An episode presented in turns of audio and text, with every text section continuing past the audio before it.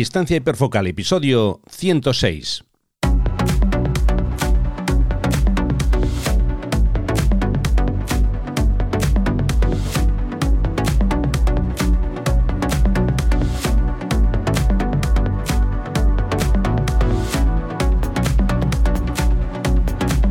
Hola, ¿qué tal? ¿Cómo estáis? Bienvenidos a un nuevo episodio de Distancia Hiperfocal, el podcast de fotografía de paisaje y viajes. Soy Rafael Usta, fotógrafo profesional especializado en fotografía de paisaje y en el episodio de hoy hablamos sobre filtros físicos y filtros digitales en fotografía de paisaje.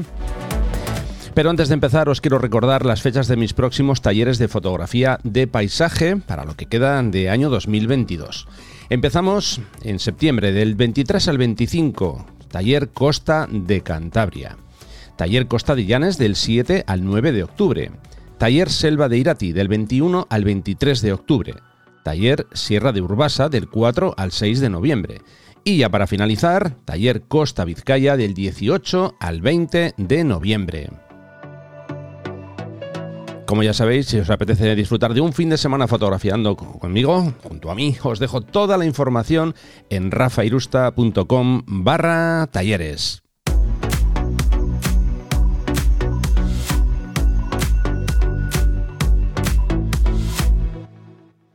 Episodio 106. Filtros físicos o filtros digitales en fotografía de paisaje. Bueno, ¿por qué vamos a hablar hoy de este tema? Muy sencillo, porque hice en su momento una especie de, digamos, mini encuesta, o mejor dicho, eh, di la oportunidad en el grupo de Telegram para que eh, los usuarios pudieran sugerir sus temas. Y en este caso, el amigo eh, Roger Vivet me dijo, o nos dijo, que quería, pues eso, que, que tratásemos este asunto, ¿no? Cuáles son mejores o cuáles son más indicados, en fin, un poquito hablar sobre estas diferencias. Eh, antes de nada, como ya sabéis, si queréis hacer vuestra propia eh, aportación o si queréis comentar alguno de los temas que queréis que se traten en el podcast, eh, os voy a recordar que podéis entrar en rafairusta.com barra comunidad telegram. Repito, rafairusta.com barra comunidad telegram. Bueno, a ver, hoy en día con la situación que tenemos ahora de equipos, de cámaras y demás, eh, nuestras cámaras, los sensores, mejor dicho, de nuestras cámaras tienen un rango dinámico bastante, bastante elevado, no mucho más que, hace unas, unas décadas atrás. Eh, también en los sistemas de procesado obviamente han avanzado, más que los sistemas, diría, los, los motores de procesado de, los diferentes eh, programas que utilizamos. Da un poco igual si usamos Lightroom, si usamos Capture One, en fin, Luminar, hay diferentes opciones en el mercado y más o menos, digo así a grosso modo, pues tienen, todos reúnen, no, no voy a decir las mismas características, pero bastante, bastante similares. Bien, eh, una vez dicho esto, también comentar que hemos hablado de filtros largo y tendido en el podcast. Hay varios episodios, os voy a dejar los enlaces en las notas del, programa, rafairusta.com barra 106 y bueno, empezamos en el episodio número 3, que hablábamos de filtros para paisajes, una primera parte. En número 4 hicimos la segunda parte. Episodio 38, en el que hablamos de filtros para fotografía de paisaje de costa. Y el número 99, en el que mm, hablamos precisamente de filtros degradados, si tenían sentido usarlos con cámaras de alto rango dinámico o no. Bueno, una vez que hemos dicho eso, voy a empezar con bueno, un pequeño listado eh, para enumerar los diferentes tipos de filtros, que era también lo que, lo que preguntaba eh, Entonces, bueno, pues para situarnos un poco, ¿no? Empezamos con el filtro polarizador. Eh, en mi caso concreto yo lo uso principalmente para evitar o potenciar eh, los diferentes reflejos en, diferentes situaciones, eh, también para suavizar ciertos brillos, si por ejemplo estoy en el bosque y hay, bueno, pues típicos brillos de las hojas, si ha llovido la noche anterior o si ha caído rocío, eh, pues básicamente ese es el, uso que doy en, esa situación. ¿no? Cuando estoy, por ejemplo, en zona de costa, bueno, pues se crean siempre unas pequeñas pozas o unos charcos, en, sobre todo en, playas que tienen eh, bueno, características eh, un poco particulares, que bien se hacen, como digo, esos pequeños mm, charcos o es una zona, una playa con mucha roca. Bueno, pues ahí lo que busco es usar el polarizador para intentar que se vea lo que hay en el fondo de esas pequeñas pozas, ¿no? Jugar con ello. A veces no, a veces hago justo lo contrario. Y lo que intento es, eh, en vez de, mm, digamos, eliminar el reflejo, al revés, potenciarlo, para que haga una especie de efecto espejo en esas situaciones. O, por ejemplo, si estoy haciendo una fotografía, imaginemos, de un embalse o de un lago, bueno, pues si quiero buscar la típica simetría de 50% por arriba, 50% por abajo, de la imagen me refiero, eh, bueno, pues lo que hago es con el polarizador intentar potenciar esa, ese, efecto. Eh, también lo suelo usar, por ejemplo, cuando hay típico cielo de tormenta o que ha llovido o que va a llover o que empieza a llover, eh, aparece, por ejemplo, el arco iris. Bueno, pues con el polarizador podemos hacer dos cosas. Si giras hacia un sentido, lo que haces es eliminar el, digamos, el efecto que vemos del arco iris o, en lado contrario, lo que hacemos es potenciarlo. Cosa importante, ya acabo de decir ahora, cuando giramos, ¿vale? Es que el, filtro polarizador hay que girarlo. Digo esto porque en muchos casos en los talleres, mm, bueno, pues vienen eh, personas que, que, claro, dicen, no, es que yo pongo el polarizador y yo no noto nada. Claro, a ver, no notas nada. En principio, vamos a decir que así, sin más, es bastante probable que no notes, pero luego tú tienes que ir girando, tienes que ir efectuando, como digo, eh, movimientos de giro y ver cuál es el efecto que más te gusta. Por cierto, un polarizador gira eh, vamos a, denominarlo con un giro continuo, no, no, no, frena, no tiene un estado que empieza y termina, sino que el giro es múltiple, o sea, completo, vas girando, vas girando, vas girando y nunca se acaba. Entonces tú tienes que buscar el punto, eh, cuando miras bien por el visor o cuando miras por la pantalla, eh, que lo que estás viendo, que sea realmente lo que, lo que buscas. Digo esto porque una pregunta también típica. ¿Cuánto tengo que girar el polarizador? Es que depende, va a depender del efecto que tú quieras conseguir. Puede ser que te gusten, eh, por ejemplo, oscurecer ciertas zonas, matando esos brillos o suavizándolos, o justo al revés, digas, no, no, yo es que quiero ese, brillo porque es lo que busco, en fin, eso ya depende del gusto personal. Por eso no hay una regla fija para decir voy a girar un cuarto de vuelta, media vuelta, o tres cuartos, o una vuelta entera. Tú eliges en función de lo que ves insisto, a través del, visor o a través de la pantalla función del el efecto que buscas, bueno, pues con ese giro lo, vas a poder eh, utilizar. ¿De acuerdo? y espero que haya quedado claro. Luego hablaremos más del filtro polarizador cuando nos toque el apartado de, los filtros digitales. Eh, seguimos, filtros de densidad neutra. Básicamente esto es lo que vulgarmente se suele decir como si le estuviéramos poniendo unas gafas de sol a nuestros eh, eh, objetivos. Básicamente cubren todo el objetivo, es un filtro que, lo cubre completamente. Eh, y básicamente el, uso mm, que tienen este tipo de filtros es para alargar el tiempo de exposición cuando estamos haciendo una foto. Eh, en mi caso, pues, lógicamente lo uso para restar luz y aumentar el, tiempo, eh, esa velocidad que voy a estar eh, exponiendo la, la, foto. Por ejemplo, pues para conseguir típico efecto seda. en, general son, digamos, efectos de movimientos sobre elementos dinámicos, como puede ser el agua, como decía, el efecto seda, o las nubes, por ejemplo. imaginemos que estamos con una escena tenemos nubes que se van moviendo a una velocidad, bueno, más o menos eh, fuerte en función del viento que haya en, altura.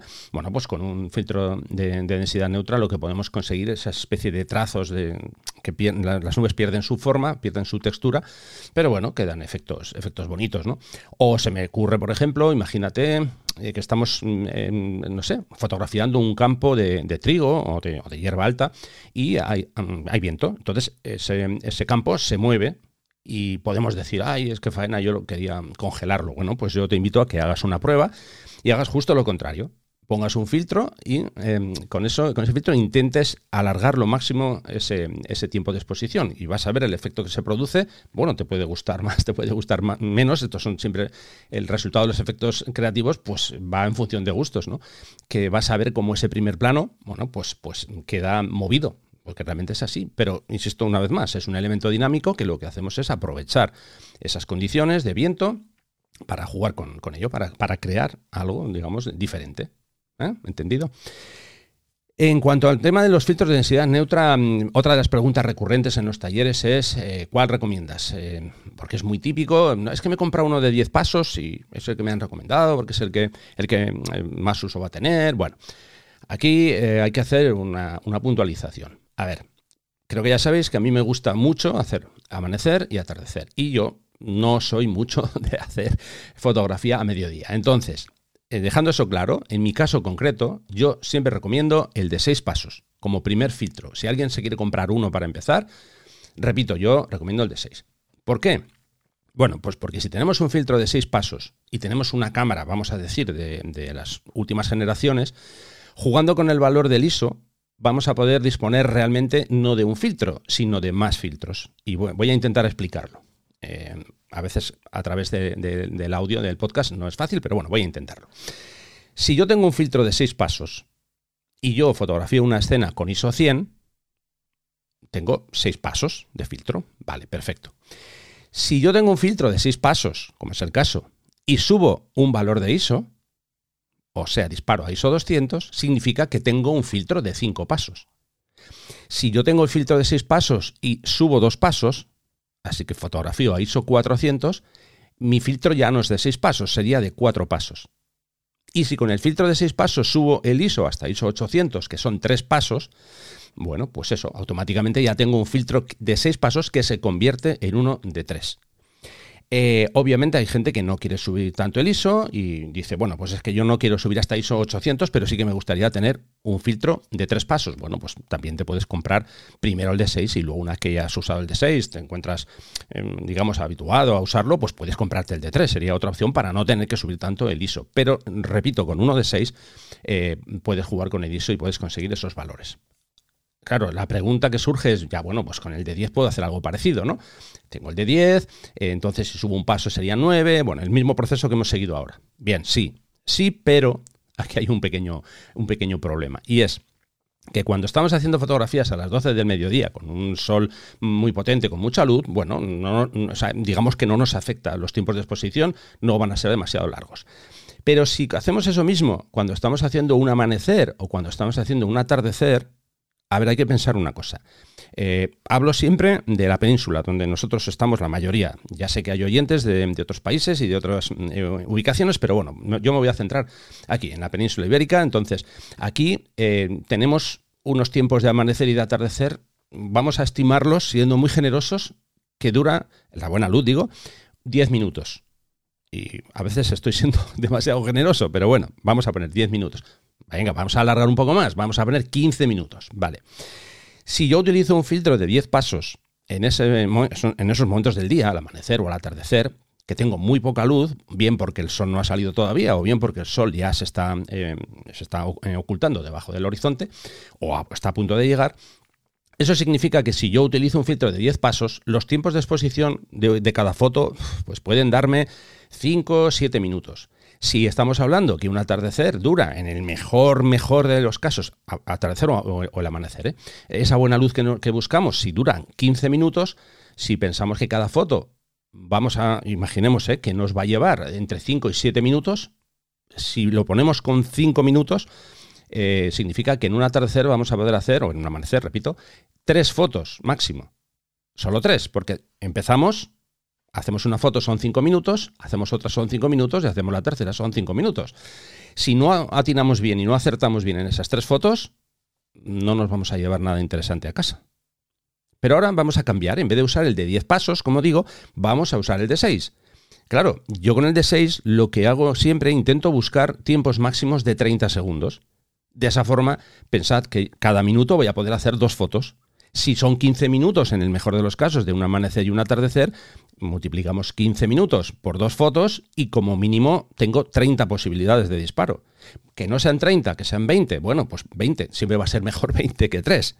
Entonces, este es uno de los motivos por, los que yo mm, siempre intento utilizar el de 6 pasos y, por supuesto, recomiendo el de 6 pasos. ¿Que no debéis comprar el de 10? Hombre, como primer filtro yo personalmente creo que no que después decís, bueno, es que yo también voy a hacer fotos durante el día. Eh, no soy tan borde como tú que no las haces. Vale, vale, perfecto. Pero cuando hablamos de equipo básico y la pregunta recurrente es, Rafa, ¿qué me compro para empezar a usar filtros? Pues yo siempre digo, polarizador, filtro de densidad neutra de seis pasos. ¿Entendido? Bueno, pues seguimos adelante con más filtros. Vamos ahora eh, con filtros degradados de densidad neutra. Estamos hablando en todo momento de filtros físicos, ¿eh? Bueno, básicamente este tipo de filtros degradados de densidad neutra se trata de lo siguiente. Eh, mm, por cierto, siempre me estoy refiriendo a filtros cuadrados o rectangulares. Los de densidad neutra son cuadrados, los degradados son rectangulares. Eh, bueno, básicamente aquí se trata de un rectángulo, bien de resina o si no de, de vidrio, bueno, pues que está dividido, vamos a decir, en dos partes. La parte baja normalmente es una parte transparente y la parte alta es la parte que está filtrada, la que tiene un, ligero oscurecimiento en función, bueno, ligero o no ligero, en función de los valores de filtro que nos hayamos eh, comprado. Con esta disposición de filtro, básicamente yo los utilizo para equilibrar la parte más brillante, que normalmente es el cielo, con respecto a la parte más oscura, que normalmente también es el suelo. Eh, bueno, a la hora de elegir un filtro, pues debemos de tener en cuenta el tipo de transición que vamos a encontrarnos entre la parte más oscura y la parte transparente.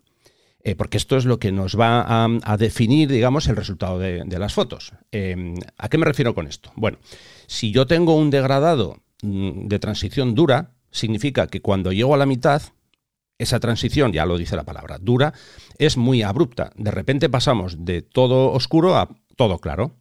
Entonces, en muchos casos, eh, ese tipo de, digamos, de oscurecimiento de golpe se va a notar. Yo siempre soy partidario de utilizar una transición más suave. A ver, hay excepciones. Si yo, por ejemplo, estoy fotografiando, imaginemos eh, una, zona de costa, tengo un horizonte perfectamente marcado, no hay nada que interrumpa ese horizonte, bueno, pues puede ser que tenga mucha luminosidad en la parte del cielo y necesite oscurecer justo hasta el horizonte. Entonces, bien, hay una transición dura, va a funcionar perfecto. Pero en mi caso por lo menos, no es, esas no son las, situaciones más habituales, esas son las excepciones. Entonces, yo eh, utilizo más la transición, eh, en este caso suave, o la transición media. De hecho, yo soy más partidario de usar la transición media. ¿Cuál es la diferencia entre una y otra? Bueno, pues la transición suave empieza de, la parte alta más oscura y se va suavizando hasta que llega a la mitad. Pero ese punto de suavizado eh, a veces es demasiado amplio, con lo que los filtros de grados de transición suave me oscurecen solo la parte, digamos, la más alta del cielo, la más alta del encuadre, y el resto, pues, se queda con demasiada luminosidad, digo, hasta llegar a la, a la parte central, ¿no? Entonces, yo siempre recomiendo el filtro de transición media. En mi caso, yo lo tengo claro. Eh, para mí por lo menos, ¿eh? son los que mejor funcionan, los uso el 90%, por no decir el 95% de las situaciones. Y en el caso hipotético, por ejemplo, que estemos en una, en una escena, que tenemos algo que, corta el horizonte, imaginemos una situación de costa, ya que estábamos hablando antes del horizonte limpio. En este caso, el horizonte no está limpio y tenemos un faro, que ese faro, por ejemplo, pues mm, un tercio de faro o incluso la mitad del faro está sobrepasando el horizonte. Alguien me dirá, claro, si pones un filtro degradado, ese faro se va a, oscurecer con respecto a la parte más baja del faro. Sí, eso es así. Pero Después en el revelado yo voy a poder sutilmente iluminar solamente esa parte más oscura y vamos, va a quedar perfectamente igualado. No, hace falta demasiado, em, demasiada habilidad para hacer un procesado de ese, de ese tipo. Simplemente se trata de levantar un poquito las sombras con un ajuste local en esa zona y va a funcionar perfecto. Ya digo, a mí me gusta mucho más la transición media que la transición suave. Y por supuesto veo mucho más útil un filtro degradado de densidad neutra de transición media que uno dura. Eso por descontado. ¿Mm? Vale.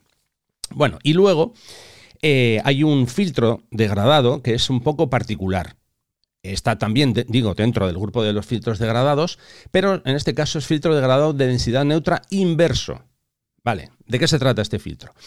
Bueno, pues eh, nos vamos de nuevo eh, para um, seguir con el mismo ejemplo. ¿eh? Una situación de, costa y estamos bien al amanecer o bien al atardecer. Bueno, cuando estamos en, el amanecer, claro, el sol, mm, cuando, antes, antes de salir, lógicamente nosotros no lo vemos y de repente empieza a salir el sol por el horizonte. Eso significa que la carga de mayor luminosidad de la escena la vamos a tener en el centro de la imagen, justo cuando el sol empieza a despuntar por el, por el horizonte hablamos de, una, em, un encuadre en el que tenemos, mm, digamos, el, horizonte no a la mitad, sino un poquito elevado o un poquito hacia abajo. Bien, entonces, como digo, la parte más luminosa va a estar en el centro del encuadre. Y si eso lo trasladamos al atardecer, pues es lo mismo, pero a la inversa. Cuando eso se está escondiendo, está a punto de llegar al horizonte, como digo, la parte más luminosa va a estar en el centro. Entonces, a ver, si yo pongo un filtro degradado normal, primero nos centramos en ese, el que acabábamos, el que hemos comentado ahora, mismo, claro, significa que si yo tengo toda la carga de luminosidad en el centro y oscurezco un poquito más la parte alta, todavía voy a conseguir que ese centro sea más luminoso. Luego eh, significa que va a estar todavía más de, mucho más descompensada la luz. ¿no? Y yo lo que busco es justo al revés. Yo con, los filtros lo que intento es, vamos a decir, que es una especie de, modelar la luz o de, entre comillas, dominar la luz. Bueno, entonces lo que necesito es un filtro que tenga su mayor carga de parte oscura en el centro. Y precisamente esos son los filtros inversos, porque el filtro inverso empieza como digo, desde el centro más oscuro y se va suavizando a medida que la parte va subiendo hacia arriba, la parte oscura, hablo siempre. ¿eh? ¿De acuerdo? Entonces, eh, como digo, son un poco particulares. Alguna vez alguien me dice, bueno, ¿y por qué no puedo hacer esto mismo cogiendo un degradado normal y dándole la vuelta? No, no, no funciona así. No es tan, tan sencillo.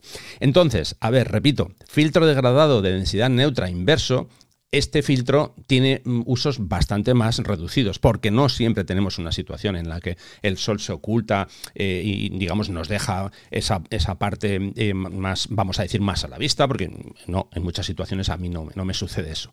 Entonces, como digo, este ya sería un filtro un poquito, vamos a decir, más especializado. No, no lo recomendaría como primer filtro básico. Repito, por hacer un resumen breve de los filtros físicos, eh, lo que yo recomendaría sería obviamente un polarizador, eso creo que es algo que tenemos que tener todos en la mochila.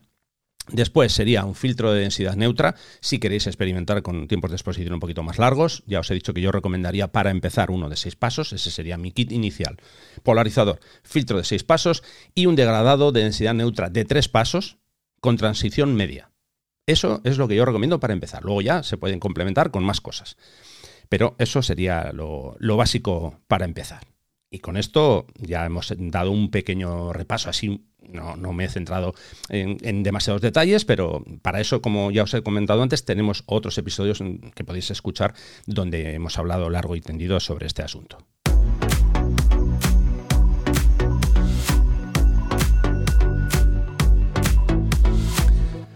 Bueno, ahora nos vamos con los filtros digitales, que también los hay. bueno, a ver, eh, dentro del mundo de los filtros digitales, yo me voy a centrar básicamente en la herramienta que utilizo, ¿no? Eh, que es Adobe Lightroom. Ya os he comentado antes. A ver, eh, hay otras herramientas que podemos usar, Capture One, bueno, el Adobe Camera Raw es más o menos lo mismo que el Lightroom, aunque la interfaz es un poco diferente, pero bueno, el, fundamento es el mismo y el motor de revelado es el mismo. Podemos usar Luminar, bueno, y otros que, que hay por ahí, ¿no?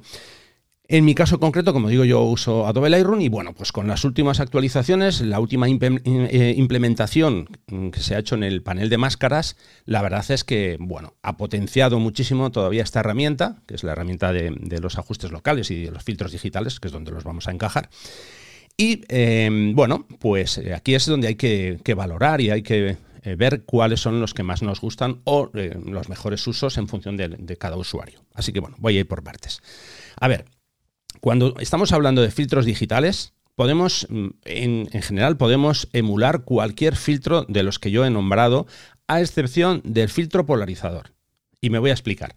A ver, filtro polarizador, eh, ya os he comentado que básicamente pues elimina brillos, elimina eh, o suaviza eso, ciertos, ciertos efectos de, reflejos, puedes potenciar el reflejo, puedes suavizarlo, eh, también añade más, más saturación, que por ejemplo, añadir saturación, eso sí que se puede hacer desde, un, programa de revelado, es fácil. Ya está, subes la saturación y no, no hay más. Pero eh, esa parte en la que yo os comentaba que, por ejemplo, si yo estoy fotografiando eh, un pequeño charco que tiene, imaginemos que hay un charco con unas algas en la parte del fondo, eh, a lo mejor yo coloco el, en la cámara con el filtro polarizador y no veo lo que hay debajo, giro el polarizador y entonces sí que voy a ver lo que tengo debajo. Vale, eso no lo podemos emular en el, en el revelado. Así que el polarizador, eh, sintiéndolo mucho, para los que son muy fanáticos de los filtros digitales, no lo vamos a poder emular. Así que vamos a necesitar utilizar eh, uno por narices. Eso es así. Vale, una vez dicho eso, como digo, el resto, pues básicamente, bueno, filtros degradados es fácil. Eh, hay una herramienta, en fin, que eh, una, bueno, varias herramientas, mejor dicho, que lo que podemos hacer es eso, mm, eh, elegir el, digamos, una especie de, emulación de, este filtro, como digo, y podemos darle, en fin, los valores que queramos. Podemos decir, pues queremos un filtro degradado no de tres pasos, sino de 15. Pues sí, sí, lo puedes hacer. Lo que haces, vamos, directamente trazas una línea y la parte parte superior, digo por, hablar un poco de la lógica, que da igual superior o, inferior porque se puede girar, pero bueno, la parte superior podemos oscurecer el valor que nosotros queramos. Ahí no, en este caso no hay ningún tipo de, limitación. Entonces, bueno, básicamente, a ver, lo que nos planteaba eh, Rougier en su pregunta era mm, hacer una especie de comparativa, ¿no? ¿Cuáles son mejores o cuáles son más recomendados? En fin. A ver, yo obviamente os voy a dar mi punto de vista y mi opinión. Aquí cada uno va a tener la suya, pero yo os voy a dar la mía. ¿Por qué yo recomiendo uso de filtros físicos, sobre todo, sobre todo para alguien que está empezando en, esto de la fotografía de paisaje? Bueno, digo que está empezando, puede ser que no estés empezando y lleves tiempo, pero de repente quieras introducirte en el mundo de los filtros, ¿no? Bueno, a ver, hay varios motivos. En, primer lugar, esto ya lo he dicho muchas veces, a mí me gusta hacer todo lo que puedo en el campo. Eso es para mí es algo, algo básico, ¿no? Si, si me puedo llevar la foto, mm, no voy, no voy a decir terminada, porque siempre, al final, obviamente, siempre tiene que pasar por el revelado, por lo menos las que yo hago, es lo que, lo que os recomiendo. Eh, eh, bueno, pues vale, eh, hay, que pasar por el revelado, pero claro, si ya tengo hecho, por ejemplo, el, digamos, el equilibrio adecuado de luces en el campo, pues eso que llevo, que llevo hecho, ¿no? Que llevo ya terminado. Pero bueno, eso ya digo, allá cada, cada cual. A ver, para mí es importante bueno, más que para mí, aquí voy a hacer una, pequeña, un pequeño paréntesis. Eh, yo estoy acostumbrado a trabajar eh, muchas veces sin ver el resultado final, sobre todo con determinados objetivos. Alguna vez ya os hablé de los objetivos descentrables, donde trabajas un poco a ciegas y te tienes que imaginar cuál va a ser el resultado final. Pero como no me quiero desviar ahora del tema, vamos a centrarnos en esto. Eh, si yo quiero ver el resultado final a la hora de aplicar filtros, eh, tengo la cámara, perdón, la, pantalla trasera de la cámara, donde puedo ver qué pasa si yo coloco un filtro de dos pasos, uno de tres pasos. Sí, en fin, el resultado lo voy a ver una vez que, que tengo la fotografía hecha. Si yo no uso filtros físicos, yo eso no lo voy a ver. Hasta que no llegue a casa, descargue las fotos y haga el revelado de esas fotos. Esto es como cuando alguien dice, es que no tiene sentido que uses filtros porque al final, mira, haces una toma HDR, o mejor dicho, tres fotos y luego las unes como HDR y vas a tener todo, vas a poder recuperar las sombras, no vas a quemar las luces, todo perfecto. Sí, sí, sí, eso está muy bien. Y cada uno al final aquí hace el trabajo como quiera hacerlo. De eso, de hecho, eso, eso mismo que os acabo de comentar, hacer varias tomas y luego fundirlas en una, eso lo hago cuando mm, hago fotografía con el dron. ¿Por qué? Porque yo no puedo utilizar un filtro degradado en un dron es imposible. ¿Cómo voy a subir yo a lo alto para modificar la posición del filtro? No se puede. Entonces yo ahí lo que hago es son o bien tres o bien cinco tomas y las, las mm, uno todas, hago una fusión y mm, esa es la foto eh, final. Luego obviamente hay que, hay que retocar, a veces hay que oscurecer unas zonas, hay que darle un poco más de luz a otras, pero bueno, el trabajo se hace de esa forma. Pero cuando estoy trabajando con cámara en tierra, no. No me gusta ese, ese, sistema. Y sobre todo, si por ejemplo estoy en un taller y estoy enseñando a los alumnos cómo es el resultado eh, que, voy a conseguir directamente en el campo, obviamente tengo que hacerlo eh, eh, con, los filtros, que es la, mejor forma de, eso, de que vean el resultado allí in situ. Sobre ver el resultado o no en pantalla o tener que imaginarse las cosas. Aquí, repito, todo va a depender del, del tipo de usuario que sea. Si ya tienes experiencia, si no la tienes, si se te da bien imaginarte cómo va a quedar el resultado final o no. Y me explico, hay gente que no, no, no, en fin, no, no, no, puede o le cuesta muchísimo imaginar cómo va, se va a ver algo una vez que pase por, por, el revelado.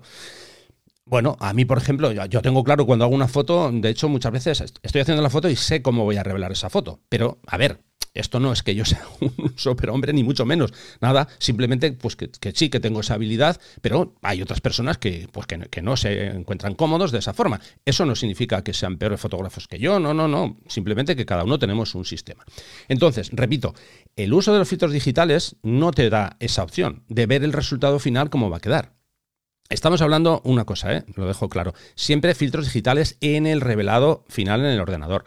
Si alguien me dice, no, no, es que mi cámara yo hago varias tomas, me las funde todas y entonces ya veo el resultado final. Bueno, es que entonces ya es otra cosa, estamos hablando de otra cosa, ¿vale? Pero yo ahora estoy haciendo una comparativa de los filtros digitales en el revelado posterior cuando llegamos a casa y descargamos las fotos. Entonces, repito, si yo estoy haciendo fotografías en el campo y puedo ver el resultado final, eso a mí personalmente me resulta muy interesante. Y si estoy empezando a hacer fotografía me resulta más interesante. ¿Por qué? Porque imaginemos que tú estás empezando, no tienes filtros físicos y dices, bueno, pues es que he oído por ahí o he leído que haciendo tres fotos, luego las uno y me van a quedar súper bien la foto final. Vale. Cuando tú haces tres fotos, esas tres fotos que haces son una foto correctamente eh, expuesta y luego una subexpuesta y otra sobreexpuesta. Con lo que si tú analizas esas tres fotos, va a haber una que más o menos va a estar bien, pero va a haber otra que está, va a estar muy oscura y otra que va a estar vamos, súper super clara, que habrá zonas que estén, eh, que, estén quemadas, ¿no? Entonces, claro, eh, a ver, la información que le está llegando a, tu cerebro, vamos a decir que, eh, las sensaciones que recibe tu cerebro, pues no van a ser muy agradables, porque, como digo, si analizas esas fotos, vas a decir, no sé, creo que me estoy llevando unos churros a casa, no sé qué voy a sacar de aquí. Entonces, ya digo, eso personalmente creo que cuando empiezas no te ayuda, sino al revés porque em, digamos que puede actuar como una especie de, punto negativo, ¿no? Que digas, pues es, que, es que lo que estoy viendo en, mi pantalla es que no me está gustando nada. Es que esto no es lo que yo estoy viendo ahora cuando estoy aquí en, frente de una escena. Sí, ya sé que luego voy a ir a casa, voy a revelar, ya, pero ahora mismo no lo veo. Entonces, repito, ¿eh? si tú pones los filtros físicos en el campo y ves el resultado en el campo, es muy fácil en, hacer la comparativa decir, hombre, es que lo que veo en la pantalla no está mal. Sí, ya sé que todavía tengo que ir a casa, revelar un poquito esta foto, pero bueno, pues en fin, tiene posibilidades. Entonces, ese tipo de mensajes positivos que llegan a tu cerebro, lo que hacen es, bueno, incentivar tu capacidad de, hacer más fotos, de ser más, más creativo, porque, repito, todo lo demás ya pasa por el, el imaginar cómo te va a quedar. Que ya eres un fotógrafo mm, eh, experimentado, que llevas mucho tiempo, pues es, bastante probable que entonces mm, no necesites filtros y digas, no, no, es que esto yo no tengo ningún problema, aunque la foto la vea muy plana o la vea muy, muy sobreexpuesta o muy, o subexpuesta porque luego voy a subir las sombras, tal, no tengo problema, ¿vale? Eh, eso ya, insisto, depende del perfil de, cada, persona, ¿no? Pero, mm, insisto, una vez más, soy muy pesado con esto, cuando estás empezando, creo que es mucho más efectivo el uso de filtros físicos. Ya os he comentado más que no hay que comprarse una bolsa de, 50 filtros. Eh, yo, por ejemplo, cuando voy a los talleres, a veces la gente me dice, es que claro, llevas un montón de filtros ahí. Sí, sí, pero es que yo no los llevo porque los use todos en una sesión. Los llevo porque quiero que los alumnos los vean. Mm, que eh, en muchos casos no uso ni, ni vamos, ni el 20% de los filtros que llevo. O sea, que eso tampoco tengáis que. O sea, tampoco tenéis que intimidaros porque mm, veáis a una persona que tiene un estuche con, muchos filtros. Eso no, es nada eh, definitorio, ¿vale? Eh, simplemente, eh, para no desviarme, insisto, uso de filtros digitales, uso de filtros físicos y ojo que no estoy en contra de los filtros digitales, ya lo digo.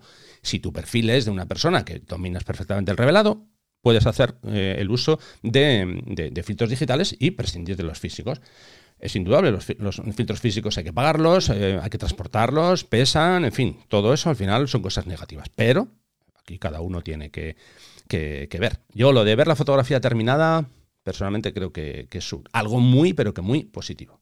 ¿De acuerdo?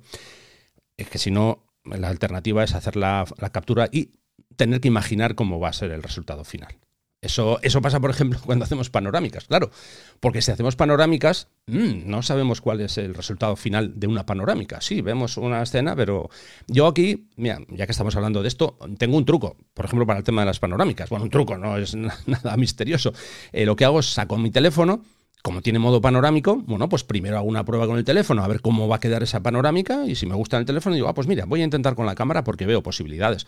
Porque en el propio teléfono ya voy a tener el resultado final, obviamente va a ser un boceto porque no van a ser las fotos finales de, la cámara, pero bueno, ya me da una idea de si eso puede funcionar o, o no. ¿Entendido? Así que, bueno, básicamente, pues esto es lo que quería comentaros sobre filtros físicos o, filtros digitales. Bueno, antes ya os he comentado un apartado del dron, que como sé que hay, muchas personas que ya están empezando a usar el dron, voy a, incidir un poquito más eh, para repasar también lo que hemos hablado. ¿no? bueno, ya os he comentado que obviamente no podemos usar filtros de densidad eh, neutra, eh, o sea, perdón, degradados de densidad neutra porque no, no, no tiene ningún sentido. Sí que se usan filtros de densidad neutra para oscurecer, eso sí, y eh, también se usan algunos que a la vez son polarizadores. Yo, con el tema de los polarizadores en el dron, Mm, yo solamente os voy a lanzar una reflexión y al final vosotros mismos vais a, deducir si son recomendables o no. Que no digo que no lo sean, pero tenéis que pensar una cosa, que un polarizador, ya os lo hemos dicho al principio, para que mm, actúe y para que busquemos el mejor punto de polarización, tenemos que girarlo. Tenemos que girar el filtro. Vale, ¿cómo giramos el filtro en un dron? Pues es imposible. En el aire no lo podemos hacer. Vale, una, especie también de, práctica que suelen hacer algunas personas que usan filtros con polarizador. Bueno, pues antes de despegar el dron, lo que hacen es mm, apuntar hacia donde teóricamente van a hacer la foto y sin despegar, pues giran y buscan el punto de polarización. Bueno, ¿eso funciona? Pues funciona relativamente, porque si yo luego levanto el dron y cambio de posición, pues ya no va a servir de nada, porque eh, digamos que la luz que se va a polarizar va a ser otra, mejor dicho, la, que, la que capte el dron va a ser otra diferente.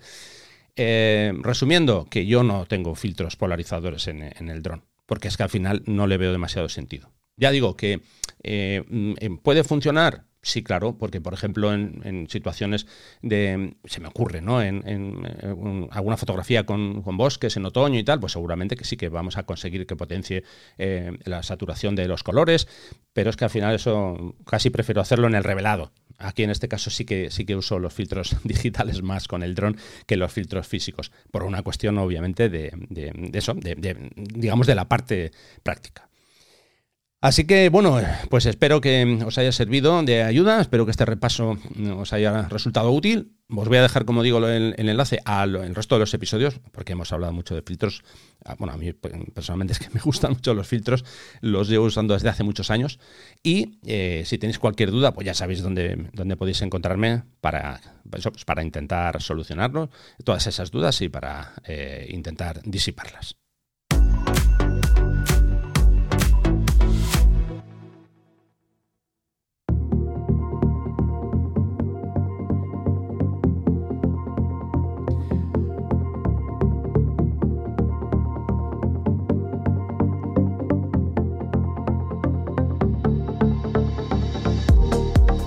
Bueno, pues eh, he intentado hacer un repaso sin enrollarme demasiado sobre el tema de los filtros físicos eh, y bueno, se ha compartido con los filtros digitales. Eh, creo que ya ha quedado claro que obviamente yo no, no tiro por tierra ninguna de las dos opciones, sino simplemente es una decisión que tenéis que tomar vosotros cada perfil de, una persona concreta pues va a definir cuáles son los que mejor, eh, digamos, los que más le, interesan. ¿no? Eh, bueno, tampoco está de más usar ambas opciones, como hago yo. Al final yo trabajo con filtros físicos, trabajo con filtros digitales. Esto es como cuando tienes una caja de herramientas, te gusta la mecánica, tienes una caja de herramientas y no siempre tienes que usar la llave inglesa o el martillo, ¿no? Usas lo que necesitas. Pues aquí me hace falta un alicate, vale, pues usas eh, un alicate o un destornillador, en fin. tenemos varias herramientas y usamos las herramientas en función función de lo que necesitamos cada, cada vez. ¿Entendido? Bueno, pues nada, que hemos llegado al, final que una vez más ha sido un placer estar aquí con vosotros. Bueno, tengo que recordar varias cosas. ¿eh? Bueno, ya sabéis, el grupo de Telegram, ya sabéis que estamos en rafailusta.com barra comunidad Telegram, que cada día van entrando personas nuevas y vamos siendo una familia un poquito más grande. Y luego recordar, por supuesto, que, tenéis en marcha la, academia, cada semana hay contenido nuevo.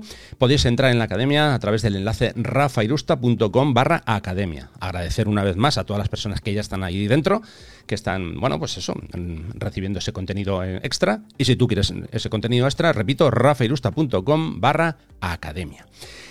¿Qué más? Pues en principio eh, solamente nada, desearos buena quincena hasta que vuelva dentro de, dos semanas.